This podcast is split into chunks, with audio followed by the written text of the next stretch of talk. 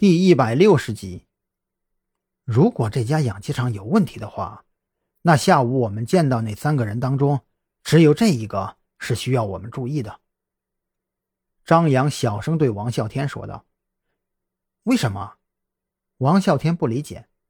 张扬说道：“老周是这个养鸡场的老板，他带我们来参观鸡舍，其他的员工按理说是不会上前来与我们说话的。”可是他却做了这件事情，而且常年下地干活或者养鸡的人，走路势必不会站得很直，稍微弯曲一点会让他们更舒服。这些都是不经意间养成的行为习惯。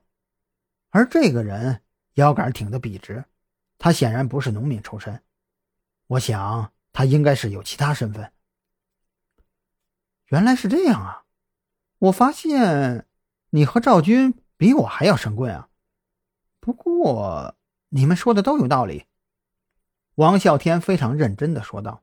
“但是养鸡场的大门就这一个，他在这里守着，我们怎么进去啊？嗯，对了，还有，下午你都发现了什么呀？”张扬疑惑的盯着王啸天。“我还在奇怪呢，你这一下午怎么都不问一句啊？”现在怎么想起来了？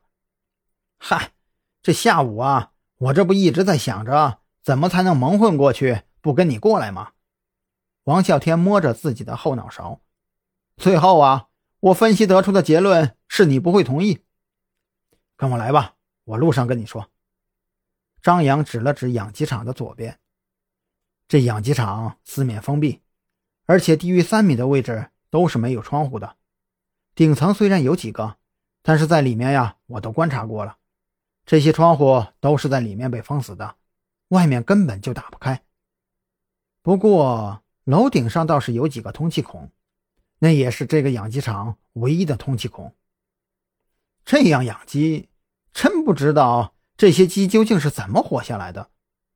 王啸天道：“看下午的情况，这些鸡我觉得都活不过一个月。”这鸡呀，死一批，他们就换一批。那些死掉的鸡，应该是都被他们给埋了。这你又是怎么知道的？王啸天瞪着眼睛。张扬说道：“很简单，难道下午进去的时候你没有发现吗？里面鸡的品种不一样。先不说毛色比较杂乱，这公鸡和母鸡啊，全都是混养在一起的，而且……”我也没找到被区分开来的鸡舍。哦，这样啊，我懂了。这公鸡啊，一般养几个月就可以出去卖了，但是母鸡更有饲养价值，会留下来下蛋。嗯，就是这样。张扬边走边说：“那些鸡舍虽然定期打扫，可是我在地面上却发现了很多端倪，地上沾着很多鸡屎划过的痕迹，可以断定。”他们清理鸡舍的手段是用铲子铲掉，而并非是冲洗。这样一来，地面上那些鸡蛋破碎以后留下的痕迹，比如蛋黄的痕迹，就很难抹去。还有一些碎掉的鸡蛋壳也粘在地面上。他们要真想靠养鸡发财，不会连鸡蛋都不要吧？所以我可以断定，这个养鸡场啊，一定是个幌子。张扬来到鸡舍的正后方。这里远离传达室，他们二人在附近观察了一下，这里没有被安装摄像头，我要上去看一下。王啸天跃跃欲试。